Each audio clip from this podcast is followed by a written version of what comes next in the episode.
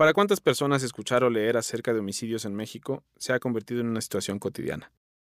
Un día nos enteramos de un grupo de personas que fueron asesinadas a balazos a manos del crimen organizado. Al día siguiente, alguien nos platica de otras que fueron víctimas de asaltos o secuestros antes de perder la vida. De unas más, solo sabemos que fueron desaparecidas y que a la fecha no se ha podido dar con su paradero. Y lo que ya se ha vuelto una norma en el país desde hace muchos años. Cada día, mujeres adultas, adolescentes y niñas pierden la vida por el simple hecho de ser mujeres.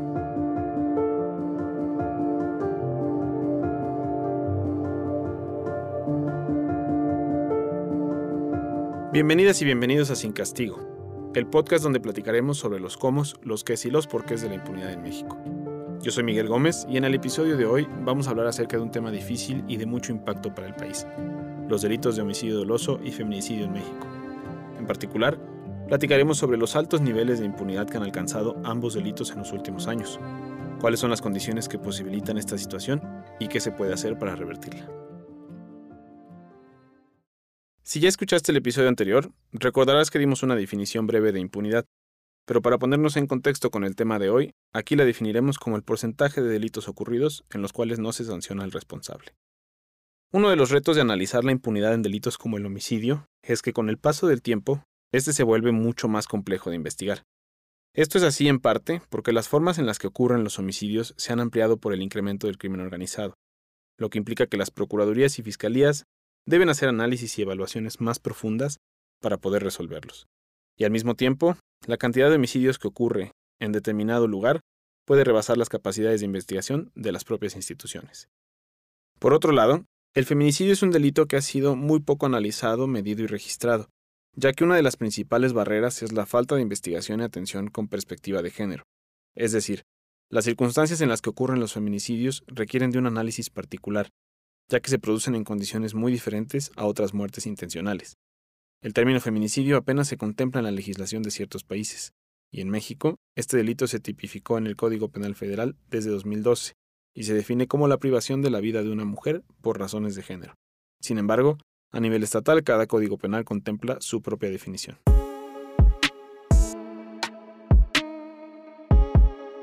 En 2020 se publicó la cuarta edición del estudio sobre impunidad en homicidio doloso que hemos realizado desde 2017.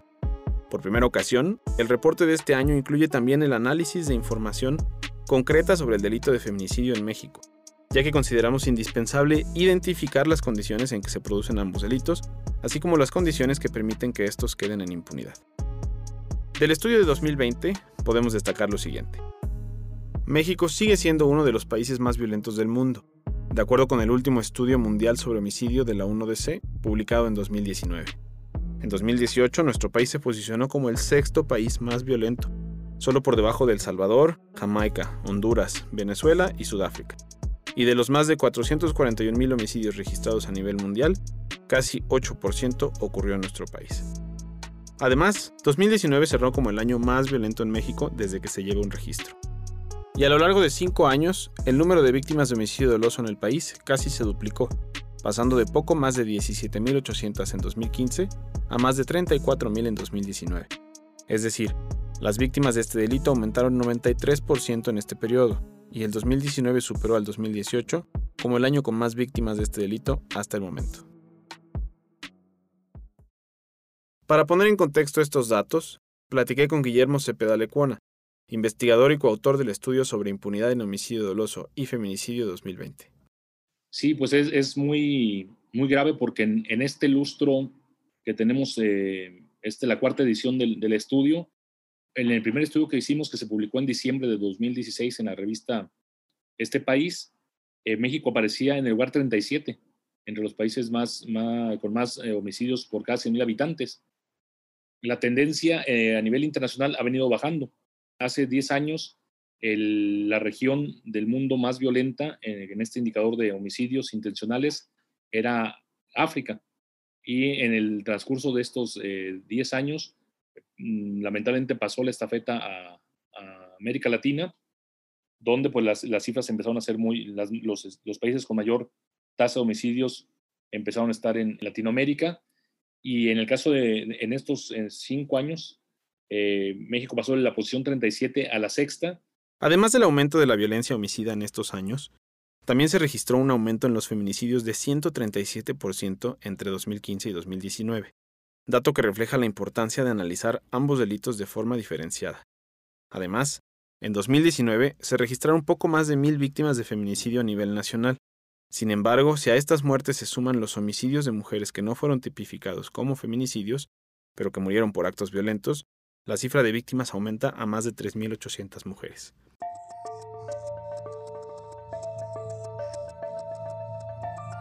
Aquí te comparto otros datos que ayudan a entender mejor por qué es necesario distinguir entre homicidios dolosos y feminicidios. Según el mismo estudio de la 1DC que mencioné antes, a nivel mundial fueron asesinadas 87.000 mujeres en 2017.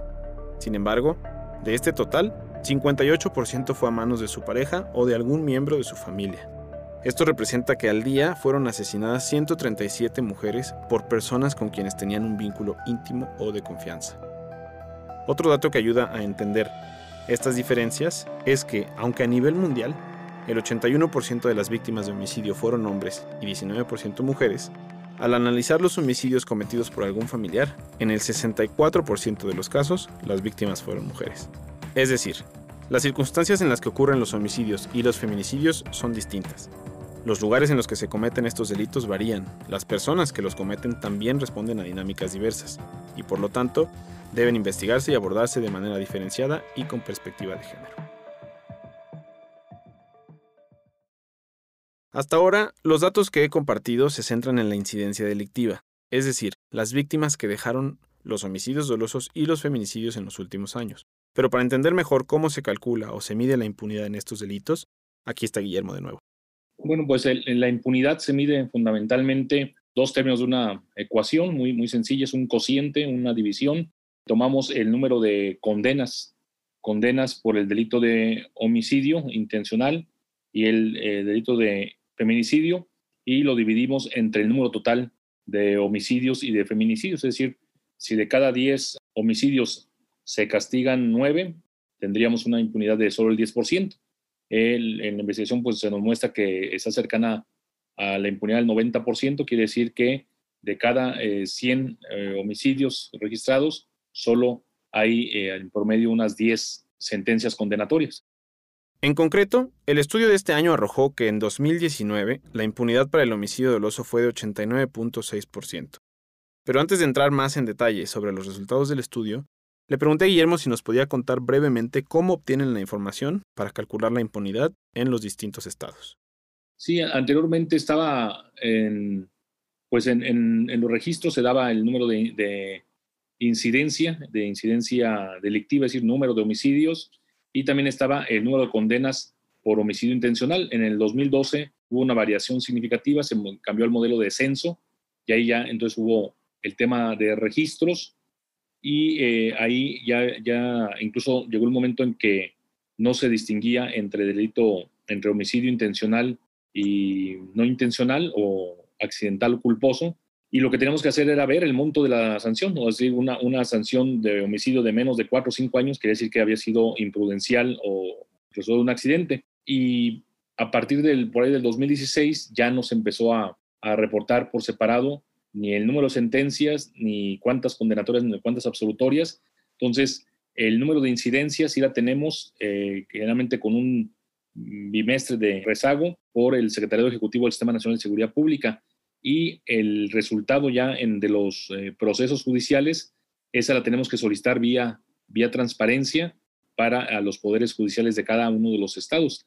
Entre los temas principales que platiqué con Guillermo, uno fue por qué se mantienen tan altos los niveles de impunidad.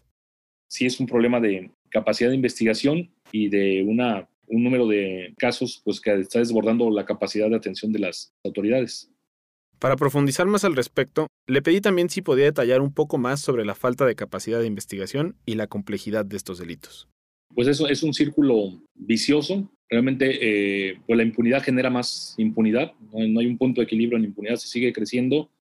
Eh, también, desde luego, eh, la gran cantidad de, homicidios que hay. Se ha triplicado en la variable por cada 100 mil y también ha tenido un, aumento más grande en números absolutos. ¿no? Hemos pasado de alrededor de 12.000 homicidios al año en 10 años a 34.000, ¿no? y se dice que ya eh, se va subiendo a 36. Por otro lado, en el caso del feminicidio, la impunidad en 2019 se estimó en 51.4%, es decir, 5 de cada 10 feminicidios fueron esclarecidos. Pero como se mencionó antes, es necesario tener en cuenta que muchas de las muertes violentas de mujeres no son tipificadas como feminicidios, por lo tanto lo que representa la cifra de impunidad para este delito debe tomarse con reserva.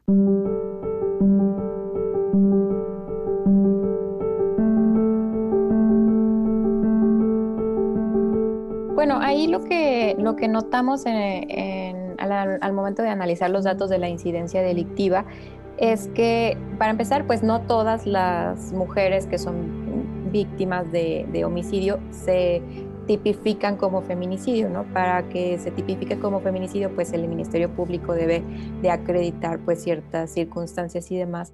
Ella es Paola Jiménez, investigadora y coautora de este estudio. Y uno de los temas en los que profundizamos fue precisamente la diferencia entre los niveles de incidencia delictiva e impunidad en los feminicidios registrados a nivel estatal, ya que estos tuvieron variaciones considerables. Por ejemplo, para el caso de feminicidio, Baja California Sur queda con una impunidad del 100%. Sin embargo, al analizar la incidencia, vemos que eh, Baja California Sur eh, tuvo 15 eh, muertes violentas de mujeres, de las cuales solamente dos de ellas se clasificaron como feminicidio.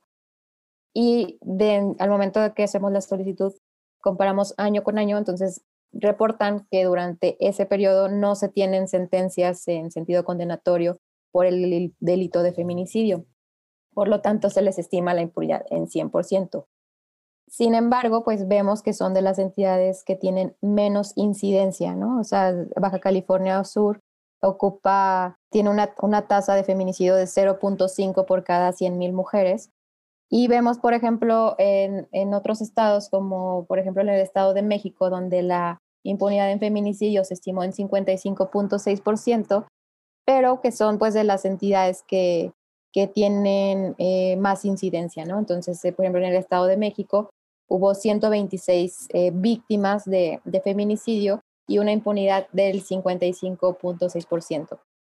Además de la variación entre incidencia e impunidad, uno de los grandes retos para medir y analizar el feminicidio es el subregistro de este delito por parte de las autoridades que lo investigan. Lo que tenemos aquí es un reto porque cada código penal tiene definido eh, cuáles son las, las variables que van a tomar en cuenta para clasificar un delito como feminicidio o dejarlo como homicidio doloso.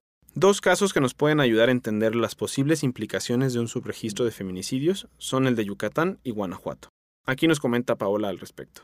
Bueno, igual de la misma forma encontramos eh, que en, el caso de Guanajuato y Yucatán, eh, conforme a la información que pudimos obtener, se estima una impunidad negativa, lo que significa y que se ha mencionado en otras, eh, en otras investigaciones es que eh, pues es muy probable que pues los casos se, se, desfasen año con año, ¿no? Entonces que muchas veces eh, se resuelven más casos de las víctimas que hubo, que es cuando pasa esto que hay impunidad negativa, porque lo más probable es que sean pues víctimas de carpetas que se fueron iniciadas en años anteriores, ¿no? Y que se juntaron en este año. Normalmente pues si uno analiza ya la impunidad en un término de, de más tiempo, pues ahí se compensa, ¿no? Se compensa un año con otro de repente los, los niveles.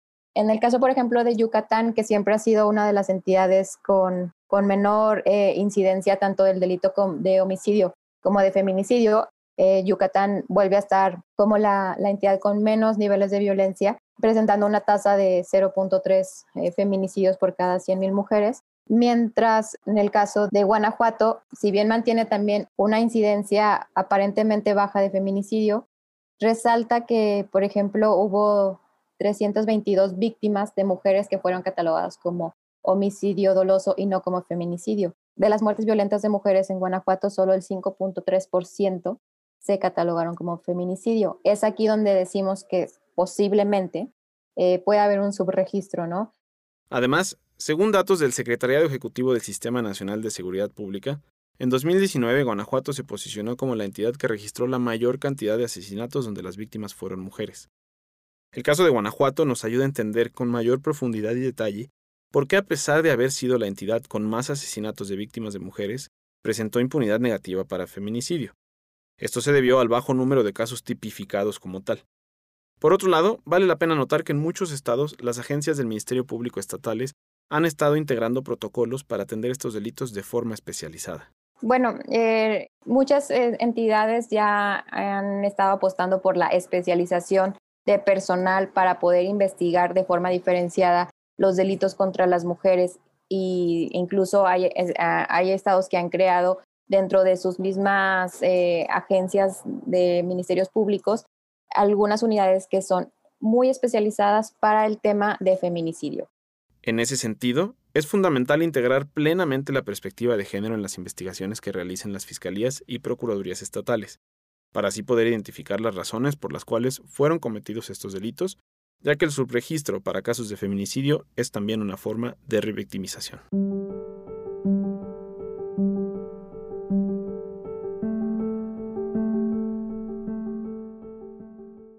En este punto, es necesario abordar un tema importante y delicado en cuanto al delito de homicidio doloso en nuestro país. Usualmente, los homicidios dolosos no tienen la misma cifra negra que otros delitos, debido a que siempre se inicia una carpeta de investigación de oficio al conocer e identificar el cuerpo de una persona. Aquí escuchamos nuevamente a Guillermo para aclararnos brevemente el concepto de oficio. Pues un delito que se investiga de oficio es aquel en el que pues es tan grave la afectación para para mm, la sociedad o para, eh, pues en, general, sí, para la comunidad, que no se necesita ni que se vaya a hacer una denuncia, es decir, si hay un cadáver y la autoridad llega y tiene que hacer el levantamiento de este cadáver, no necesitamos que ningún familiar, es decir, aunque no esté identificado, no necesitamos que se dé una denuncia para comenzar a investigar.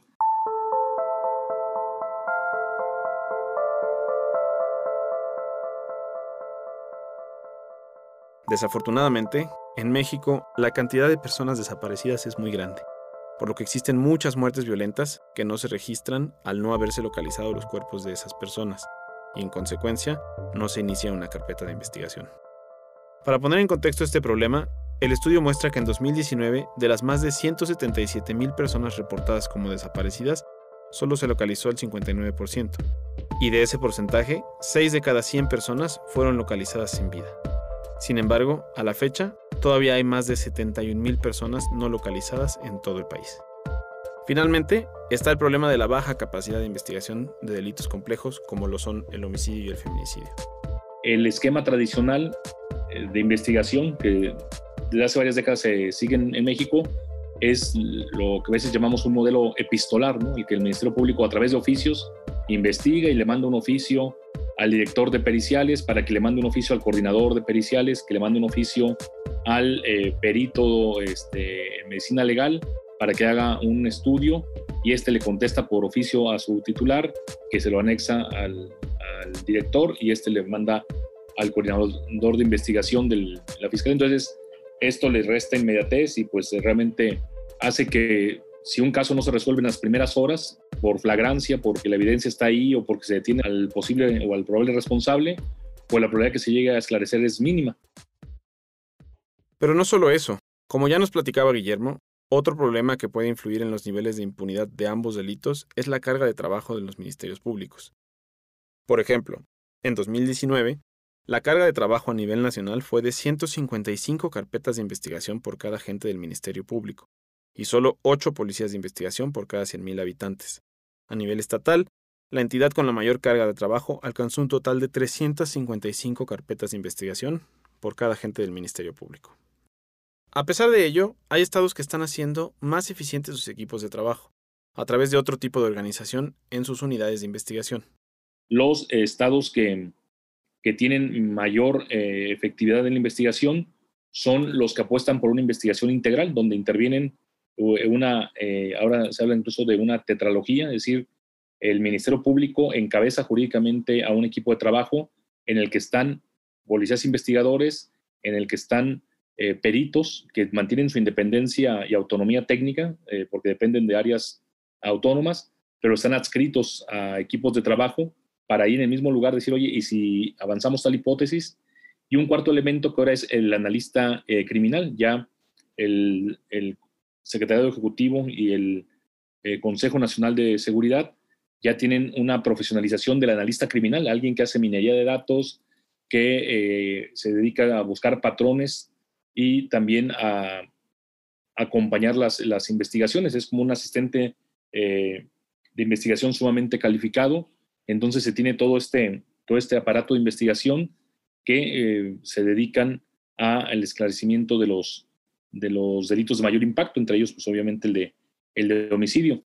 Además, es importante mencionar que se ha puesto atención en crear agencias del Ministerio Público especializadas en estos delitos, con el fin de poder contar con equipos de trabajo que se enfoquen específicamente en delitos de alto impacto como los homicidios y los feminicidios.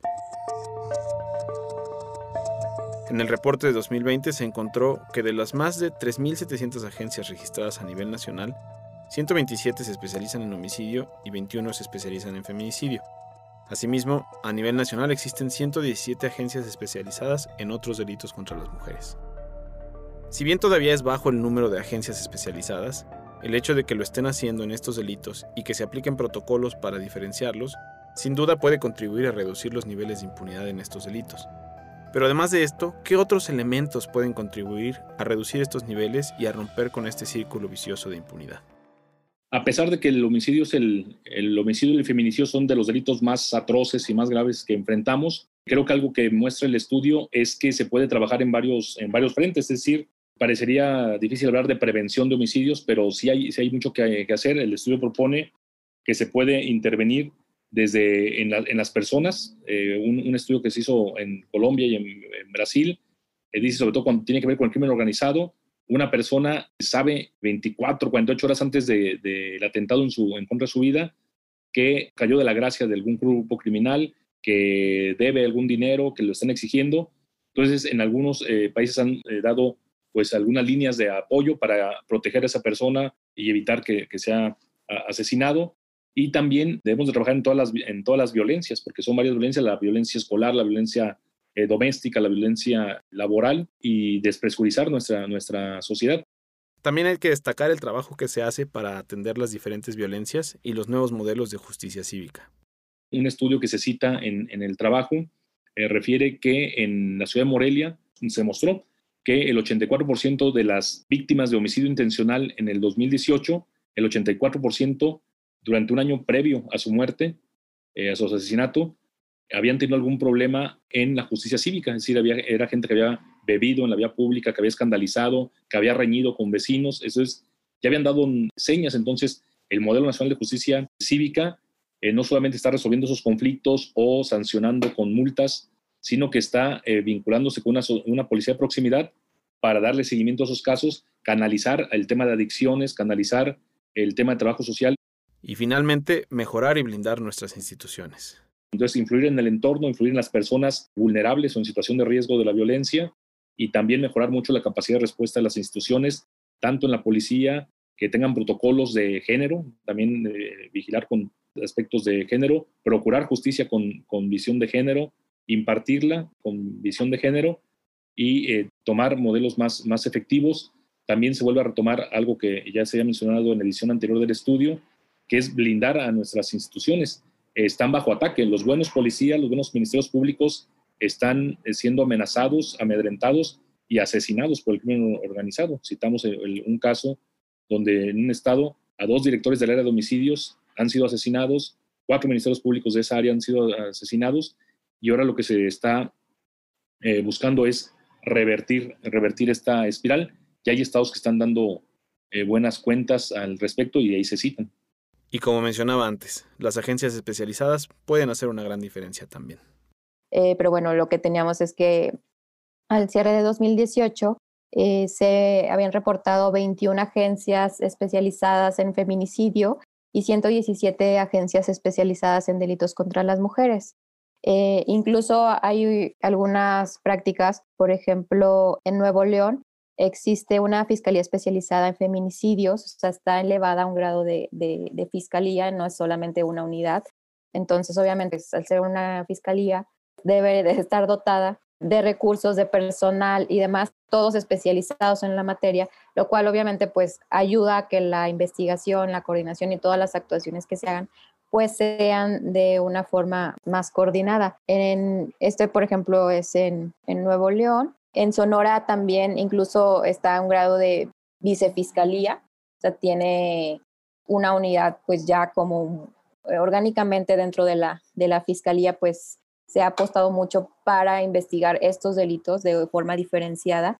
Y lo que siempre hemos dicho, ¿no? Obviamente sabemos que el Ministerio Público tiene una gran carga de trabajo por todos los delitos que son reportados, ¿no? Incluyendo robos, demás, ¿no? Lo que siempre hemos mencionado es que es muy importante los modelos de gestión y dentro de estos modelos de gestión están estas formas en las que están organizadas las fiscalías. la idea que existen ya unidades de trabajo coordinadas y diferenciadas y especializadas para cada tipo de delito, eh, creemos pues que es fundamental para que eh, existan áreas que se dediquen únicamente a investigar ese tipo de delitos que son de alto impacto para, para, toda la sociedad y que puedan llevar casos este, mucho más sólidos ante un juez y con esto obviamente pues reduzcamos la impunidad.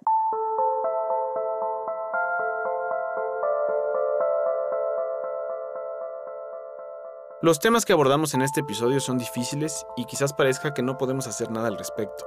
Sin embargo, hemos visto resultados positivos en diferentes estados. Si bien los niveles de impunidad de incidencia son altos, estos varían cuando se analiza la información estatal.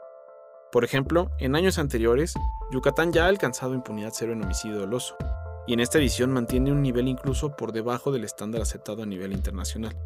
Y Nuevo León ha logrado grandes avances al reducir, tan solo en un año, la impunidad en homicidio doloso casi a la mitad. Es claro que luchar contra la impunidad para delitos tan graves como el homicidio doloso y el feminicidio es un proceso que involucra a muchos actores y que obliga a adaptarse a las complejidades y particularidades que presentan ambos delitos. Pero es un trabajo que debemos seguir impulsando desde la sociedad civil y las instituciones para que no se normalicen estos delitos ni se asuman como un problema de todos los días. Al final, lo más importante y que siempre tenemos que recordar es que todas estas cifras que se reportan constantemente son en realidad personas que han perdido la vida y familiares que se enfrentan a procesos que nadie tendría por qué enfrentar. Y es ahí donde radica la importancia de que estos delitos no queden impunes.